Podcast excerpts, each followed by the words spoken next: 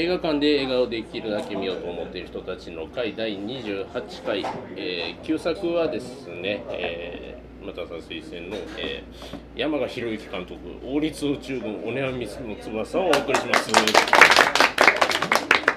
いやこの映画推薦いただきました沼田さんからまず一言コメントをいただきましてあの始めていきたいと思います。が、はい。えー、うっかり偉いものを推薦して。大変なことになったんですけど、えーと、やっぱり、あのー、僕ぐらい僕今40多分7なんですけど、えー、ぐらいの年齢の、えー、男の子やったら、えー、映画好きな人は1回は見ているのではないかと言ったら俺はすごい映画好きやけど見てへんとか出てくるんですけどあのというような気がしているのとまああのここ、えー、20年ぐらいの間はその最後の5分しか見てなかったので、えー、もう一回全編見ようかと思ってあの言ったっていう感じです。で今回見て、まあ、あの改めていろんな発見があったりなかったりしました。はい、こちらご覧になってきた方どれぐらいいらっしゃいますか、はい、あ全員全員見てきている。えっとね今回まあちょっと映画であのちょっとパイロット界のベイマックス以来のですねあの第0回のベイマックス以来のアニメということで新旧続けまして、えそういうことになります。はい。2回目のアニメがすごいの来たぞというところでございます、えー、よかったよという方まあまあまあうんというか。運が多数派。そうか。積極的にダメっていう人はいかない。うんそう積極的とかじゃないけど、うん。はい、積極的にダメという方めっちゃ苦痛やったけど。まあ まあ僕も好きなとこはありましたけど、うんね。はい。まあもうもうこうなったら好き嫌いという問題じゃないですね。あのそういう次元で見る話じゃないような気が僕の場合はなんかね、うん、僕もまあオタク的なとこは強いわけです。そうなるとなんか教科書的に見ておかなければいけないものなのではないかみたいなことを思っていて。古典ですよね。この時にどういうことをやってたんや。SF 好きのスター、トレック的な、宇宙大作戦を見なければいけないみたいな、そんな感じいろいろ問題があるのは分かってるけれども、なんかそういう感じで捉えてました、ね、山田さんの周りのクラスメートは、男子はみんな見てる感じ。いや誰も見てない。えあそうなん。あそうなん。そんなその頃のまあまだそうもうそうではなかったけどアニメってそんなにその映画館で見るっていう感じの時代じゃないですからね。テレビでは見ますけど。えー、宮崎駿がちょっとあの出てきてた頃、えっと、ガンダムよりはナウシカが84年でラピュタが86年でその次ぐらいですね、87トトロの前なのであの映画館でアニメが大ブレイクする前なんです。ブレイクしたのは宇宙戦艦ヤマトじゃなかったの？あそれはそうかもしれないけど その後だから、まあ、いわゆるアニメブームっていうのがあってだから子供じゃなくて見るってなってでもでもやっぱりそれは限られてる。つまりヤマトもガンダムもですけど基本的にテレビからのスピンオフなので、テレビに見てた人が見に行くんだけどあなるほど劇場アニメ単品でこう完全オリジナルで。で僕が見た時も観客3人でした。から、上本町で見たんですけど、高校生でございました。あのそんな感じで突っ張ってみるものですね。ちょうど僕生まれる前年の映画です ちょうどちょうど前年です。うんだからまああのえっ、ー、ともちろん全編手書きで、うん、まあ、一部下絵に CG 使っているという部分があると思うんですけど、あの完全にハンドペイントのセルであれだけやれるということがまあ一つ、あるのかなっていうふうに思ってます。テクニカルには。うん。えーとまあ、簡単には比べられない部分があるんだけど今の長編と比べてもものすごく見劣りするわけではないような。えー技術水準に達しているのかなっていうのがまあ一つですね。あの僕が思っている今回ブルーレイで僕見たんですけどかなり絵の密度とかはすごいものがあってあのおばあちゃんの殺し屋おるじゃないですか、うん、あれの追っかけてくるシーンとかもすっげえ迫力あるし、うん、なんかすごい面白かったなという感じがしますね。うん、細かいあの書き込みがすごいですよね、うん、そこに執念を感じます。そこはしっかりしていて、えー、いろんなところをごまかしてない、うん。まあ、そんなことやから大赤字になったわけですけどその分書き込めば人手はいるわけで、うん、そこにお金はかかってくると人手と時間がかかると、制作費がどんどん上がっていくという。あのアニメで僕が面白いと思っているのは、まあ、映画でもそうなんですけど画面にあの意図してないものは全く映せない世界なのでアニメってこれをここに書くんやって思って書かないと絶対に映らないものなので、えー、そこのところでなんかこういろんな、まあ、気持ちのとかお金の入れ方が見えてくる感じがしていて、えそういう意味ではすっげえ頑張った作品だなというふうに思っています。あらすじはいいですか？あらすじ。あらすじ。あらすじ。えっ、とね今朝僕の友人がフェイスブックに書いてたやつで、えー、まあもちろん若干冗談なんだけど、えーと、やる気のない男が宗教かかってる女の子に惚れるんだけど、えー、振られて発射する映画。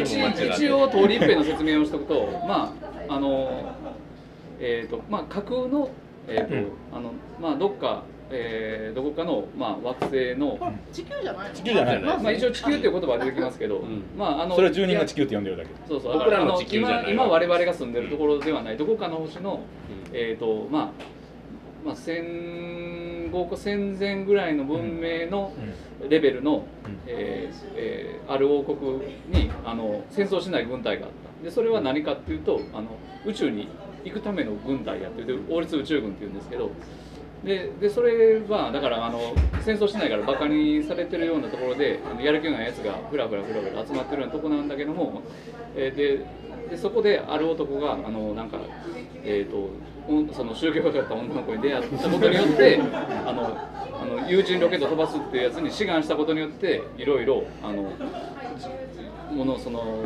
事件が動き出すみたいな感じの話です。ざっくりで最後は無事打ち上がります。うん、はいざっくりという話で。ざっくりしすぎちなちなみに最最近ずっと見てる最後の5分間っていうのは打ち上げのシーンばっかりそうそうあの戦闘シーンから打ち上げのところからラストのシークエンス。あ実はあのあっからあと10分ぐらいあのいろんな文明いや文明そそこも含めて。あそこもあそこばっかり見てるあそこああそこから最後まで あじゃあ結構15分ぐらいですね。そうそうそう。あそこばっかり見てるので、えー、あの青い炎の話を誰かしないですか？青い炎はね見てないですあ見てないですね。いやというか漫画の。漫画。はえーとごめんなさい、えー、名前間違ってる？いや合ってる？あ合ってる。えーと、島本和彦島本あうん。えーと、ざっくり言うと,、えーと、そうもう一つの話をするとこの「オネアミスの翼」を作ったスタッフが後に、あのー、えー、あれエヴァンゲリオンを、えー、作るわけですね。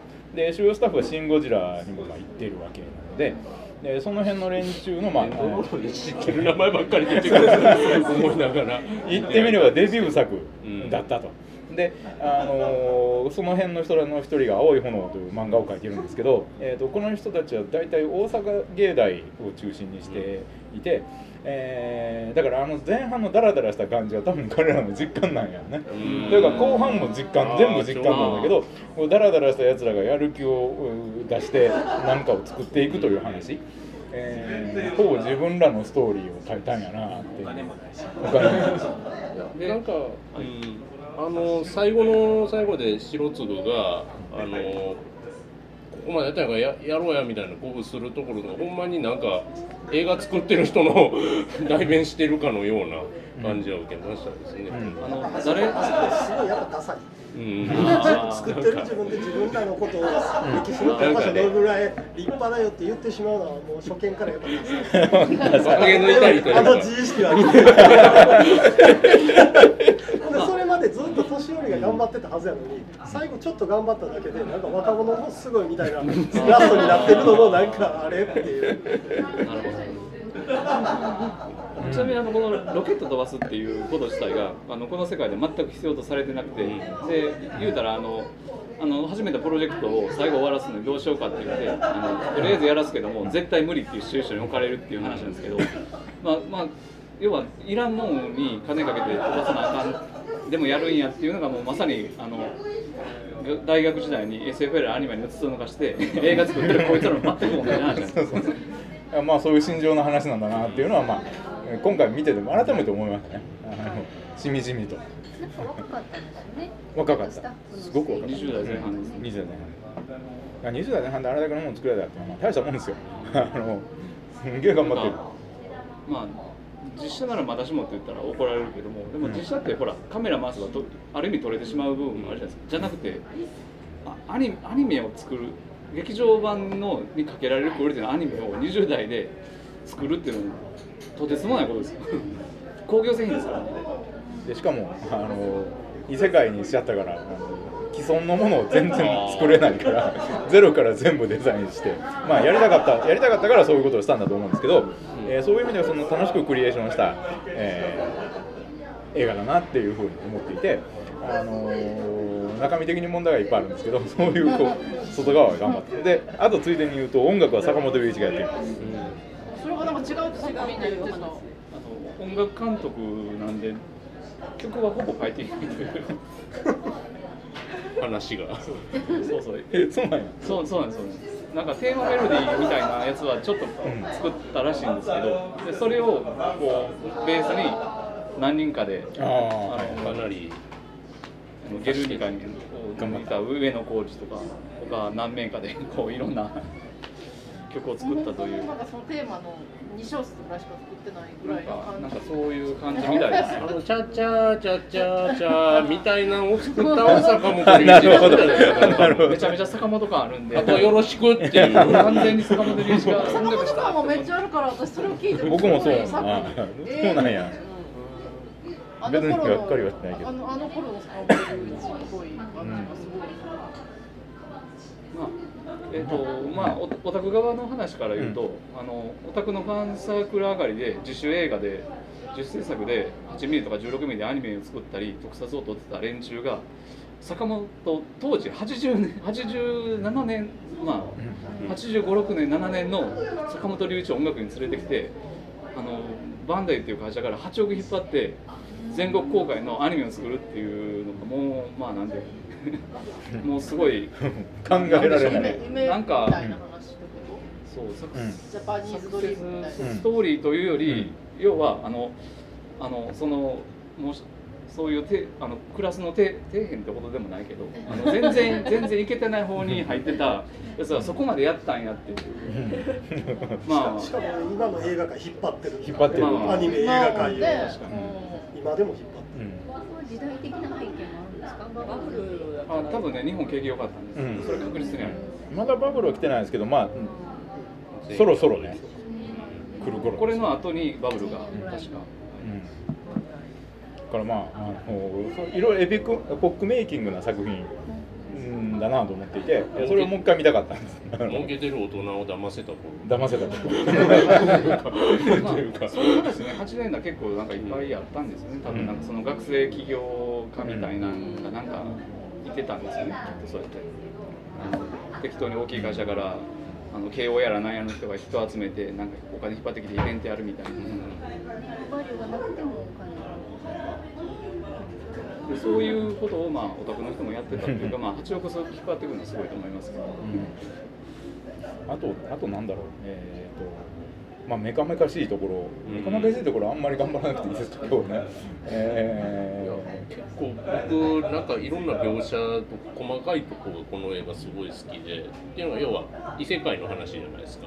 だからちょっと今の例えばパンとかはままあまあパンなんですけど、なんか例えばそうあのリークリの家のインターホン、ベルか。ああガラガラ。ガラあのなんか要はダイヤル電話みたいな感じでわざわざ引っ張ってジリリリってやるとか、ーうん。効果が棒でできているとか。棒でできている。なんか要は今の地球の人間が使っているものとはうん。同じ機能をさせないといけないんだけど全然違う形でやってるみたいなのがすごい好きですね、うん。なんか、線尾翼やしね。なんかうん。飛行機は。うん、すごい。推進式やしうん。あのどっちの方？あの、えーと空軍の方行って練習する。練習するやつ。あれ。あのあれ。あのあそこのところは一連の流れもすごいです。ね。あとはなんかあそこってみんな車箱基本的に箱乗りで行くんやなっていう、車は基本箱乗り。車は基本箱乗り。なんか、えー、と力士屋じゃなくて何でしたっけ？なんかそんな感じですよね。こううん。大河と大大じゃないのどこやったっけ？なんか結構、元力者そんなみたいな感じ。でなんかそんなんでもなんか何人かでまとめて乗ってたりとかなんかああいう雰囲気みたいにしてますよ。まあはい。まあとりあえずあの、まあ、ままずまずまずなんかその枠組みとして。枠組みとして枠組みとしました大枠としてそんな。大枠としてあのオタク側から見たオタ オタク志向でガーって言ったんですけどまあとりあえずあのそのいまいちな雰囲気はどんな雰囲気でいまいちそういうね、あの感世界想をちょっと。の上に映画というのはお話が乗っかってくるわけですね。キャラクターとか、その辺について皆さんどうだったかというお話で。はいいいまいち加減の感想いまいち加減の感想じゃあちょっと、はい。あの部長だ。なんかこうじゃあの適当にごあ、指シアンさん名呼ぶまのいただいてだこれから。ちょっとちょっと後にしました。ロンロンちゃん。どうでし私は、まあ、まずその主人公の誰何白鶴、うん。うん。っていう人が全然なんかもう魅力的じゃないというか、もうなんかもっさりしてるしもうなんか鈍重な感じだし、でもなんか急になんかかぶっ細工な女に。なんかなんか好きになそれも家も行ったりもうなんかあとおっぱいを触ろうとしたり。なんか知らんけどだい何も共感だ主人公に対して何も共感できないところがで森本レオのこうこうん。そう森本レオ感がすごかった。森本レオ感すごいですよね、これもうちょっと今回見て改めて思った。シャキシャキしたどうなんかなわかんないけど。主人公ってすごいなんかあれじゃないですか。あの考えが浅くて単細胞でバカじゃないですか。であのダサくてもっさいじゃないですか。で森本レオすごくうまかった声はうまいねんけどそうますぎるのとやっぱあの人やっぱあのそのなんていうのそういうもっささダサさっていうかダメさはあるけど森本レオは。ひょうひょうとしてここまでダサいとかどんくさいとかそういう感じはないからひょうひょうとしてあのまあひょうひょうとしてダメないい男とかやる頃やったのに、うん。こういうなんかダメなんじゃなくて単にもうダサくてもっさくて単細胞のバカみたいな人の声が合ってないっていうのが。なんか逆に森本レオはあの親友の役やった方が良かったんちゃうぐらい、うん。あそうそうそうあの女にモテてちょうん。っと調子のいいの方が良かった。まさに女子的には一切共感できない。そうそうそう、うん。そうそう意識の高い最初まあ意識低い感じで出てきてそれもなん。かもうすごいもうダメのダメのダメでいいとこダメでダメないい男っていうのもいるけどこれダメでダメな男やからなん。かダメやってでもなん。か後半に急になん。なん。でこの女の子好きになったのかも全く分かん。ないままなん。か好きになったのか知らないけどそれでまあ自分も発奮して変わったりとかその意識の高さも中途半端でよく分かんないし 何から何までななんか、まあ、なるよほよくどこで好きになったかもわからない。分かんないあの当時森本レオってどういう人だったんですか？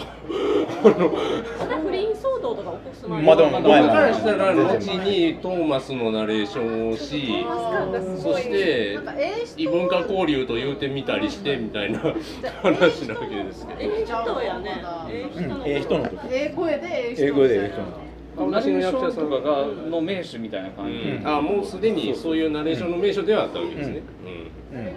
そういう風情だから今回改めて見て森本レオの違和感がすごいっていうのに今回初めて気づいたんですけど。そただ僕見た時は最初多分中学生ぐらいで見てるんですよ。公開当時は見れなくて。でその時はまあまあまああのあんまり全般的にいろんなことに多分疎かったと思うんですけどでも森本レオって全然わからなかったんですけどね。後で見てああ森本レオなんかって思ったんですけどやっぱりうま,、まあ、うまかったんでで まあいろいろまあ問題のある共感できないと言われてるキャラクターですけどもなんかこういうタイプの人であの声の演技でっていうのはなんかすごい良かったんですよ。あのまあ言うたらリアリティがあるっていうのはそのこのドラマを推進している力って成り行きなんですよね。成り行きが多分キーワードでだからいつ好きになったかっていうのは全部成り行きなの あの単純に、えー単純にというか、えーたまたまそうそう単に住所が書いてあったから。以外の理由は何もない。で住所が書いてあったから訪ねていくまでは分かるんですよ成り行きやから、そこからあそこでなんかよくなんか鼻くそついたお皿でケーキ食べて、それでそれでどんどん深く深みにはまっていくどんどん好きになっていくっていうのが全然分からない。うん女の子に魅力がないの？全然魅力すんごいつまんないよね、だから待って待ってさあの一緒にいるなんか子供もさブサイクやしさ、なんかほんまもうブサイクしか出てこないっていうところが、アニメやのに。ど どうでもできるのにな。ら美男美女にしなくてもいいから、ちょっとなんかブサイクでも魅力とか愛嬌とかチャーミングとかちょちょっといいところがあったらいいんだけど、チャーミング一つもないから。全くない。ですねだって夜な夜な街出て宗教布教活動してるとどう見ても地雷じゃないですか。いやいや。擁護するわけじゃない。ですけど、多分話の流れで言うと、あの歓楽街みたいなところで、キャバクラ行くかみたいな話ありましたよ。でも白継がああいうのちょっと乗っかれないやつ、でその中でちょっとおもこい感じの子おったから気になったみたいな、やっと見つけたその程度、気になったから行くとこはあかんねんけど、だからそこから先はまあなんとなくって感じ。なんとなくで命捨てて飛ぶかなと思うし、いや。なんかもう。えー、と一つ言っとくとこの頃で、まあまあ、今でも全然そうなんですけど、まあ、メカと美少女っていうのが、まあ、完全に固まった時代なんです。この85、6年、7年。ででそれのなんかねすごいもうなんでしょうななんか嫌がらせみたいにもうそれのもうアンチアンチアンチって来てるんですよ。このこのリークリっていうこのヒロインのキャラクターが。で全くコミュニケーションできないっていう、まあ正直言ってでもななぜここまでコミュニケーションできなくしたのかってちょっと理解に苦しむんですけど。とにかくこの反対にいる人？ラムちゃんなの？でラムちゃんは違うな。ちょっと違うな。ちょっと古いの？うん。なんでしょうね。うん。でもまあ。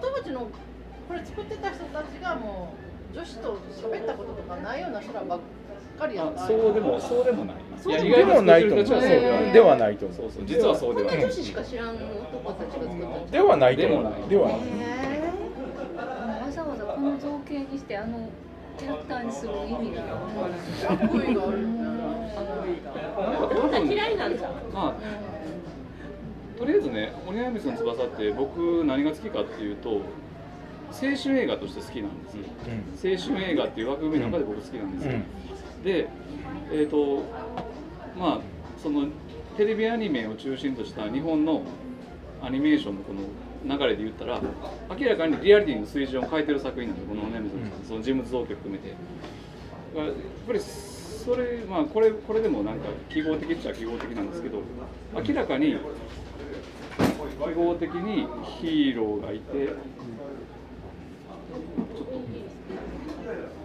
そういうのではない。そうそうヒーローがいてでヒロインもちゃんと魅力的でで魅力的なヒロインにになんかまあ要はいいとこ見せようとか好かれたいとかっていう動機が推進力になって話が進むっていうんでもない。いやそうじゃないっていうのにしようと思って多分造造形してるんですけど、うんただまあはっきり言ってちょっと理解不能やってるど。うどうしようその話すると重くなるからどうしようかって思ってたんですけど。ああのそう。お金出してもらってこのキャラを造形したのは罪だと思いますよ。そう本当罪深いよ罪罪言うけどこの女。あのねそうその話を、えー、とどうしようかなと思ってるんですけどあのこれって今の「シン・ゴジラ」まで全部つながってる話では僕はあると思ってるんだけど、要するにねそのろくでなししか出てこない映画なんですよ「おねやみさんの翼」って基本的に。まっとうなやつはいない。そんなことない。で例えばあのロケットをとこの将軍がいてその情熱でロケットを飛ばすわけだけど彼も別にその単にロケットを飛ばしたいと思ってるだけの人で あのそこに何か高尚な目的とかないんです。であのないでしょ？で、えー、素人だって別にその成り行きでやりますって言ったから一生懸命やってるだけの話であってであのさっきのラストのセリフね、えー立派だよとか言ってるのに別に立派だと思ってるわけでも何でもなくてあの単に勢いでここまで来たから最後まで行きたいだけ。それで言ってるだけ。ですでこのリークにも、えー宗教がとか言ってるんだけど別にその宗教によって人類を救済するとかそういう話に全然なってなくてあの単純に自分がそれを信じてるからうん信じてますって言ってるだけの話で全員ろくでなしなんですであの普通というかなんていうのかな我々のリアルに我々がリアルに知ってる宇宙開発っていうのはね、それなりにその人類に貢献するとかさ、こういうことがあんじゃん。で最悪でもこれ核ミサイル相手の国に撃ち込めますよとかそういう口実があんじゃん、ところがそれすらない、全くないでしょ。とにかく上がるんだと。でこの NASA っていうのは要するにその80年代的なあるいは90年代的なニヒリズムなんですよ、であの劇中でも何回も何回も自己研究的にその話をしてるけれども我々のやってることに何も意味がない、意味がないところでよく分かっている。よく分かっているけどやるんだっていう話を繰り返し繰り返ししていてそれは多分彼らの主要なモチーフなんです。でそれはその彼らがアニメーション作る映画作るっていうことでも同じことを多分彼らは考えていて我々はテーマいらないんだ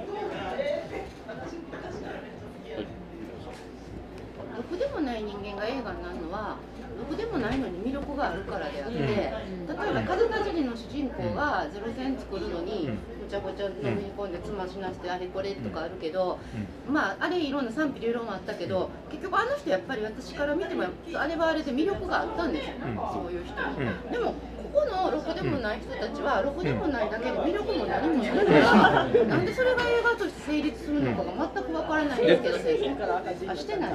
でそれをでももう少し娯楽的に見せろくでてもないっていうところまで行ってないこの人たちは、あの作ったおじいさんはろくでもない魅力のある人やと思うよ。実際作ってしまうんやからそれで。役にも立たない何誰にも欲しがられてないものを自分の情熱だけで。それはね正しくろくでもないと思うねんけどこの主人公の2人はろくでもないっていうところまでも行ってない。見てない。そうです。でそれをもっと大規模に拡大したのが「エヴァンゲリオン」じゃないですかエヴァンゲリオンで一回も見たことない。エヴァンゲリオンは、エヴァンゲリオンのこんなね、どこでもないものにも行ってない人たちばっかりの話やったら一個も見てないけど、ほんまに見ないでよかった。エヴァもエヴァとかチン・ゴジラとかはあの敵を敵を作ってそれを大きくしたからそれなりのドラマになってるけど根っこは何でもないですいやゴジラは何でもありますよ。ゴジラは何でもあります。ゴジラが何でもあるから、ま何でもあるように見えてる。人間側人間側は実は何もない。何もない。するんだよ単にそこにおっただけの人で主人公の人頑張ってたよね。いやそうそう頑張ってるけどもあの人もただ別に何かポリシーがあるわけじゃなくて、あのこっちこの世界が向いてるからって言ってまポリす、シーがああれあったらいいというものでもなポリシーなんかなくてもいいねんけでど。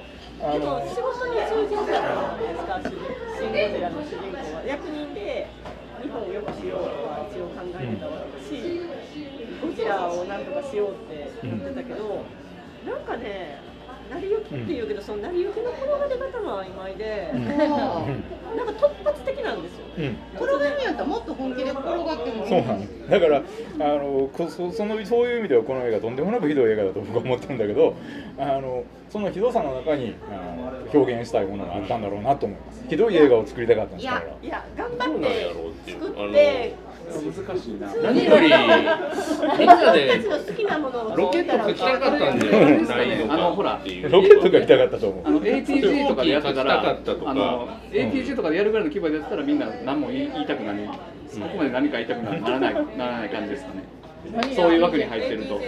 ATG まあ ATG A- ATG っていうかまあ。えー小さい自主映画。小さくはないけど。だからまああのまあシネヌボとかまあ8億の予算でやったからみんなせいぜいやるいやの感じ8億関係ないです。私の時間多かったから。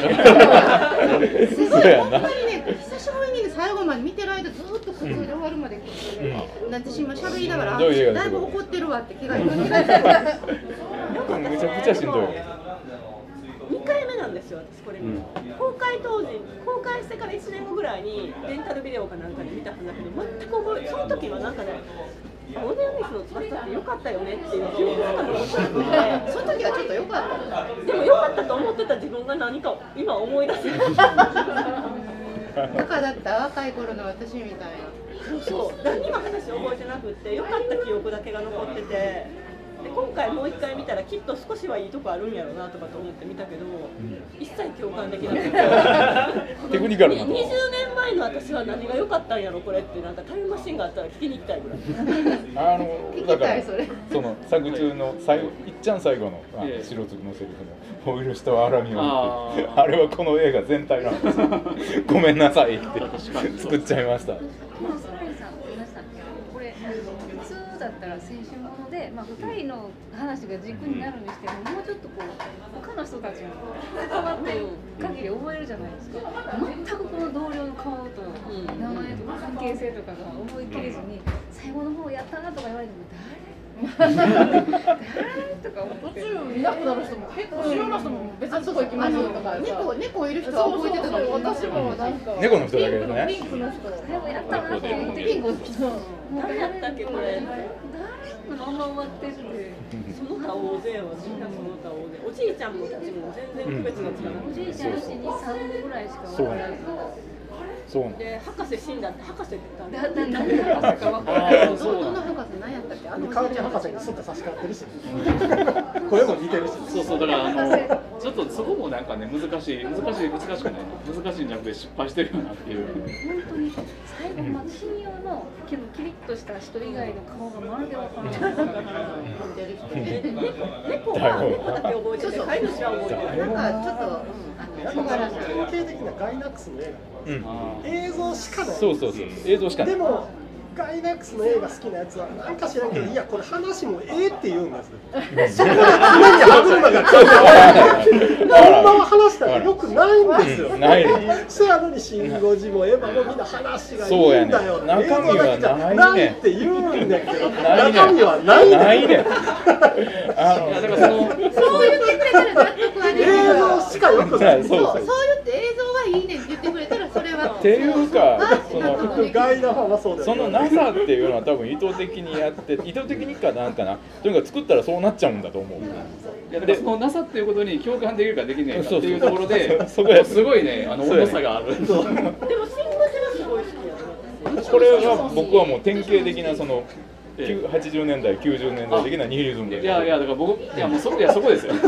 ただただニヒリズムなニヒルどこがニヒルまあニヒルじゃないけどニヒルニヒリズムってちょっとおかしい。あニヒリズムってこの場合言ってるのは虚無主義。あだからどこが興味いやだからもう何もない何もやりたいことも何もやりたいこともややりたいことを三部主義みたいなやつ。いや三文主義はちょっとちゃうでしょそれちゃうもんです。その逆でこの人たちがやりたいことを全部込んだら誰も共感できないものになったっていう気がいややりたいことがあるけど描きたいことがないんですよ、うん。そうそう。やりたいことがあるだけで描きたいものがないんです、そう本当に。まああえて言うとロケット打ち上げたかった。うん。ロケット打ち上げシーン書きたかったし。うん。だからロケット打ち上げシーン素晴らしいって言われたら、そうなんかって納得できる。ほら僕は最後10分しか見てない。6年前の人間飛行機のバリバリバリバリとあれも作りたかった。あれも作りたかった。そうそういやこれああいう話あのルマタンさんルマタンさんだけここに座って喋ってたらねこんなことないですよ。僕が喋ったから。いやいやいや。いやすごいいいこといっぱい言ってない あの僕が言えてないこといっぱい言ってない心強い。ない。ですよね。こんだけ確かに当時としてはすごいやっぱ綺麗やし、世界観も作ってあって、こんななんかこう、うんそういう描写とかもうまいのに、全部話差し替えたらすごいいいものそう。この力を直し家的なところに持っていけなかったん。やろかなんかね。あこれ多分ねセリフ変えて編集し直したらねあのめっちゃ良くなると思う、ブルーレイで見ましたら特典でパイロットフィルムみたいなのがついてくるんですよ、ちょっとねかなり冒険活劇要素が見え取れるんですよ。そうそうそう。あれだからあのだけた騙してお金みたいとか思いながら。騙してお金出ささあなんかわざわざ派手にしたから。でも本本編はだからえ違えやんかっていう話それは彼らが作りたかったものじゃない。もっとがっつり SF に振ないってがっつりこうなんかこう国と国とのかがっつり恋愛ものにするとか。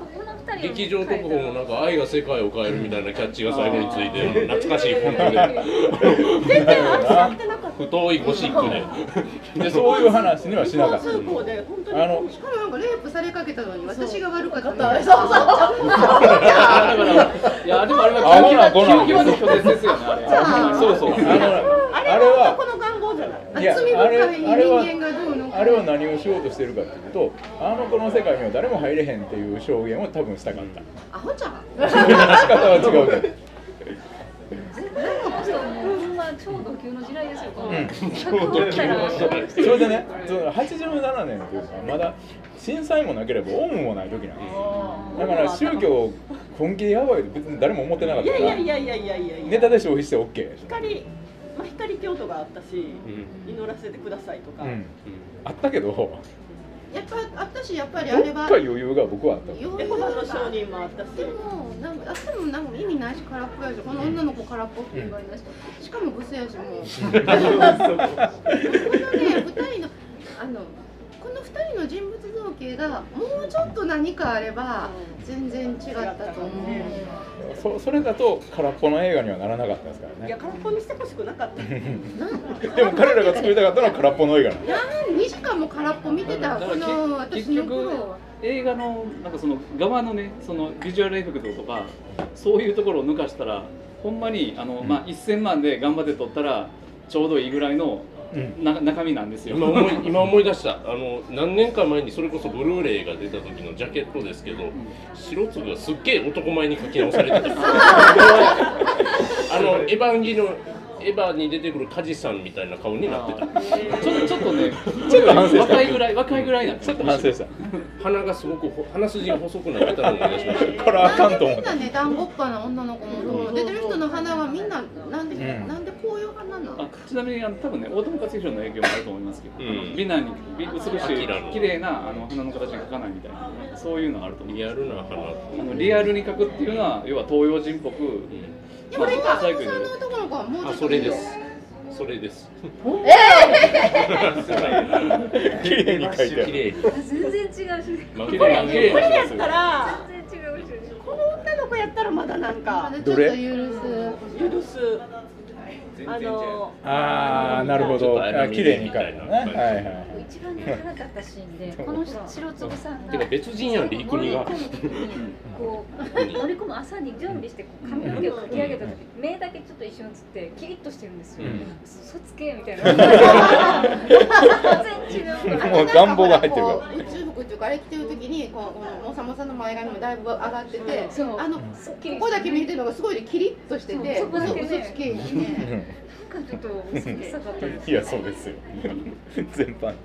であとまあじゃあ僕らの大好きなラストシーンの話。あそうそう。みんな出してください。あのこう放放送を始めるところからラストのテロップのところまで。いやでもね僕あのあの部分をね自分の言葉でちゃんとうまく説明できる自信が全くないんです。好きすぎて。本編とは独立した短編として見なきゃいけないそうですねあの宗教でもやばいと思いますけどね。はっきり言って。あの彼女が信じてる宗教ああれはやばいね。やばい。終末論ですからねいやもう完全にカルカルトですよあれはやっぱりもう集団自殺とかやりかねない感じですよあのあの教えはあの2012っていう映画でなんかこうおっさんが一人ボードを持ってて週末は近いみたいなそんな感じです全てあの何をやっても罰につながるただまあやっぱりあそこもあのその歴史の話をあそこに、えー書いてるっていうのはうーんもう行き切っちゃった感ですよね、あの90年代のまだ冷戦87なんか終わってないんですけど、そろそろ終わりが見えててもうそろそろ歴史っていうのは終わるんじゃないの的な感じがあってそれを表現してる感じはあります。で本編中からもそれはつながってくるんだけどそのロケットを上げたからなんやねんという話、で結局のところ虚しい争いをもう一回やるだけではないかというような、えー、タイプのことはまあ多分ずっとあったんだろうなと思いますね。逆にまあロケット開発したことによってここから多分ミサイルが出てくるうん、出てくる。いっちゃん最後原爆原爆原爆のあのあのキノコ雲出てるんでなんでねその最初の一番最初の方にこう人間がこう炎を盗んで、うん。でまあ神に神に怒られて罰せられるみたいな話が、そういう話じゃないですか要は。でもそのそういう話の中ででもロケットを打ち上げるっていうそれがねなんかねいちいちねでまたこの女が罪深い人間が 罪深い私は罪深い罪深いってこう人間の現在がどうのみたいなことを、うん。それしか言ってないじゃないですか、うん。それいちいちねムカムカムカムカするねんけど、あの先月のメッセージの原作のねあの短編小説の1作目に「バベルの塔」の話があって、まあ、それじゃなくても、まあ、バベルの塔っていうのは人間が神に近づこうとして神の怒りを買ってでなんか滅ぼされたみたいなそういう話。それは全然腹が立たないんですよ。でもここでも同じように人間がこう神に近づこうとしてっていうかあの神の能力を一旦を盗んでとか、まあ、自分が人間がね神に許された能力を超えたことを何かしようとして神の怒りを買うみたいな似たような話なのにこっちにはなんでこんなにイライライライラするんやろうと思って、うん。あ多分内容がないからやと思うね、うん内容ないからでしょ。なん。かね今のアニメとかでパキッとキャラ付けするんであればリークにはいっぺん白粒嫌いになると思うんですよね。うん。そうだね。反文明論的な話で、うん。ロケット打ち上げるなんてなんて野蛮なみたいな、いきなりお星玉スティックとか言ってるじゃないですか。それはどうやねんみたいな。戦わないならいい人みたいな。なん。かワンクッションとかあるのかな今そういうのアニメだなとか思いながら。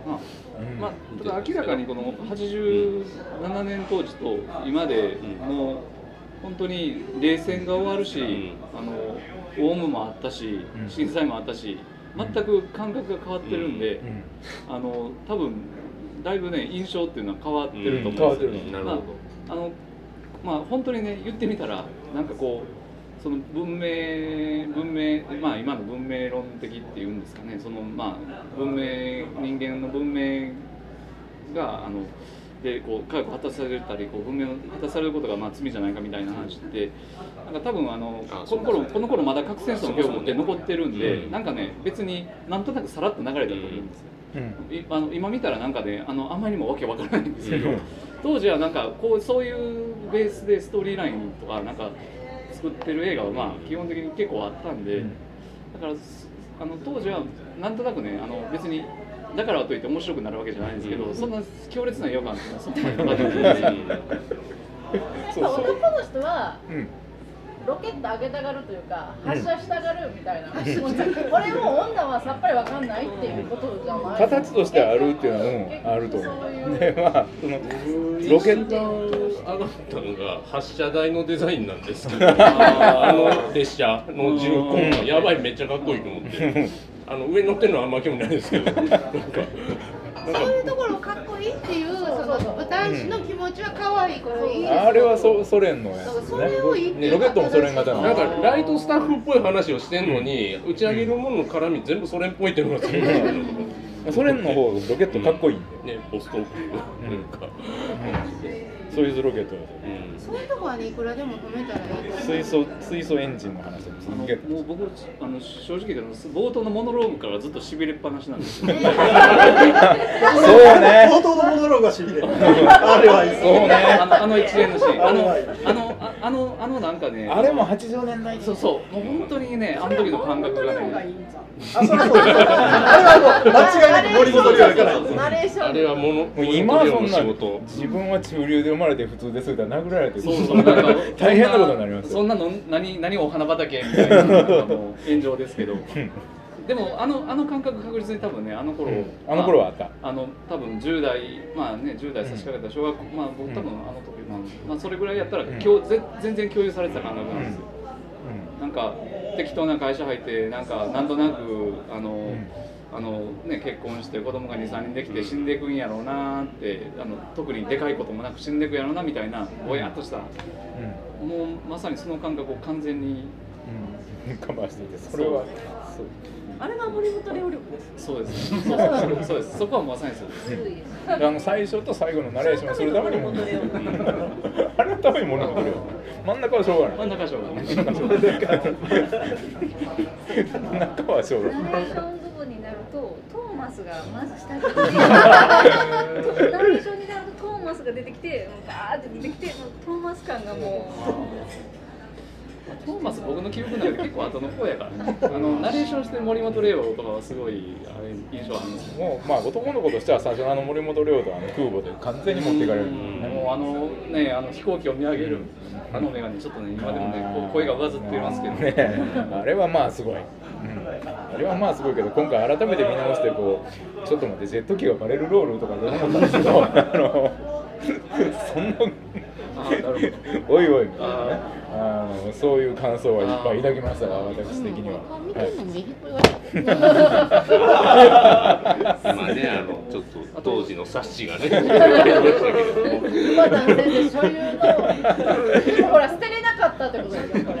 いやこれやっぱりメカーデザインとかメーカーデザインとか見るのすっごい楽しいです。これデザインとか本当にねすごい。文字とかも文字とかもこれスプーンのデザインからやってますからね。うん。アホですよねをほん楽しむのはいい数字も全然違うしでネオン管みたいな。三角形のそうそうそうそう。であの食べ物何やったかねなんかシリアルみたいなやつかなと。なんか距離とかも独自の単位で言ってましたし。うん時間もなんか。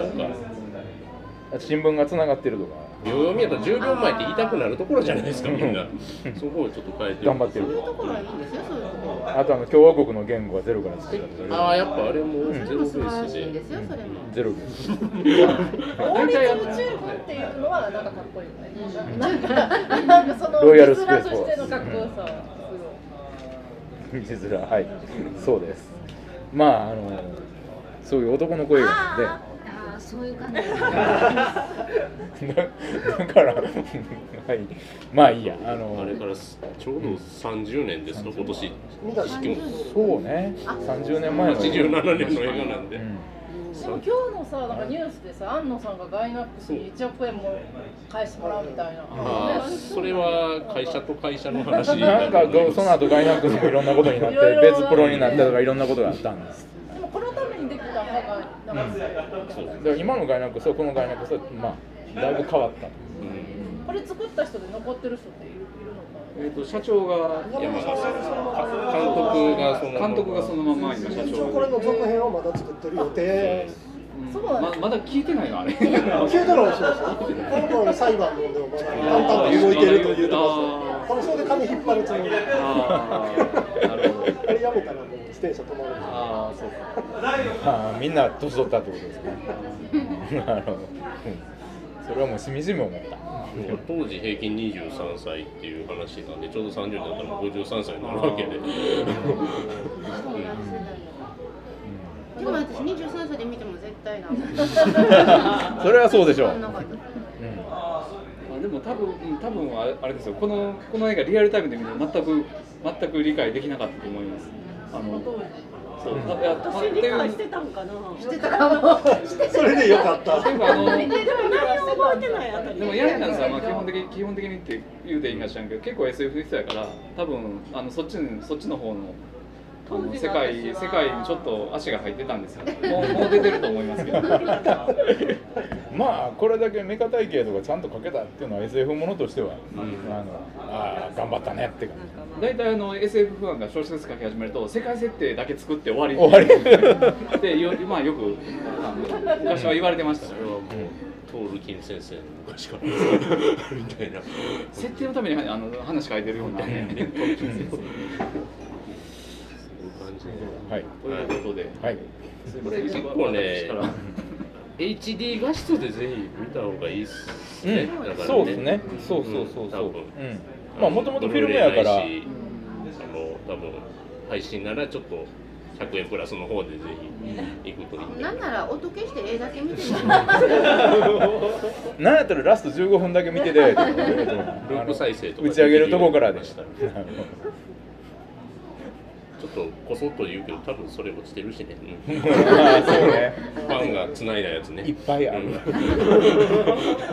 なんか唐突に暗殺者に狙われて唐突にこう街中に逃げる、うん。あの逃げてる時の街並みとかは良かったです、うん。あのあのあの書き込みはものすごい頑張ってると部分部分はめちゃくちゃうまい。良かったですよ美術は誰がやってるんですかえっと小倉なんとかっていう人でちょっと名前覚えてないんですけど、まあ、あの後に多分 IG とかでいっぱい、はいえー、と押井守というかあー。パトレーバーとかイノセンスとか多分そこら辺は小倉さんやった廃墟といえば今日来たかったけど来れなかった孫さんからい。一言コメントが来て、あはい。言っていいですか、はい。ルマタン先生のややこしい面倒くさい話聞きたかったのに W に言ってます。はい。はい。まあいろんな感想が出てきました。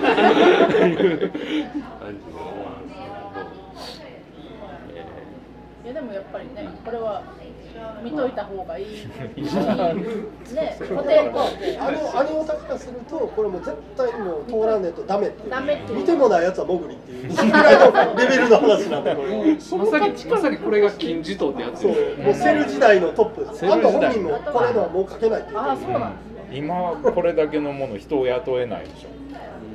あの要は若いからちょっとまた話戻るんですけどロケットに霜がついてますねと。打ち上がる時全部剥がれますね。全部動いとるというのは氷のかけらがこう飛ぶじゃないですか。ロケットが上がるあの破片全部人間が動かして処理にするわけです。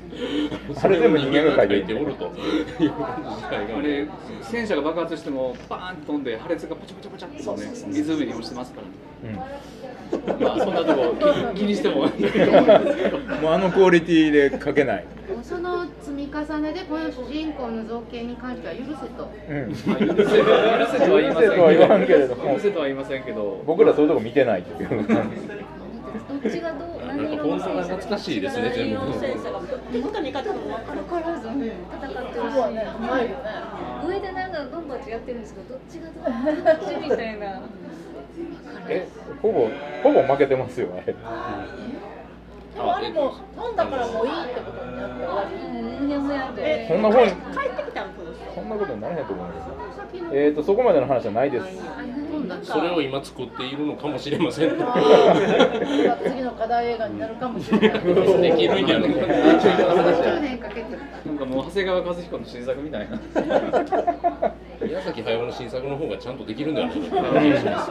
宮崎駿は何のかの言うても話を。ね、破綻させないという天才性監督宮さんやと多分超絶名作になってたと思う。いやでもその代わり全員潰れてた。全員潰れてる。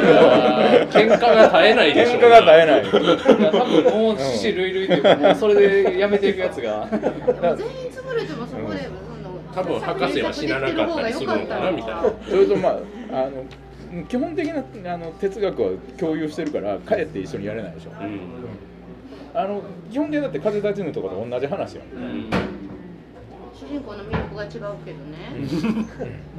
ということで、えっと、えー、王立宇宙軍、えー、お願いミスの翼でございました。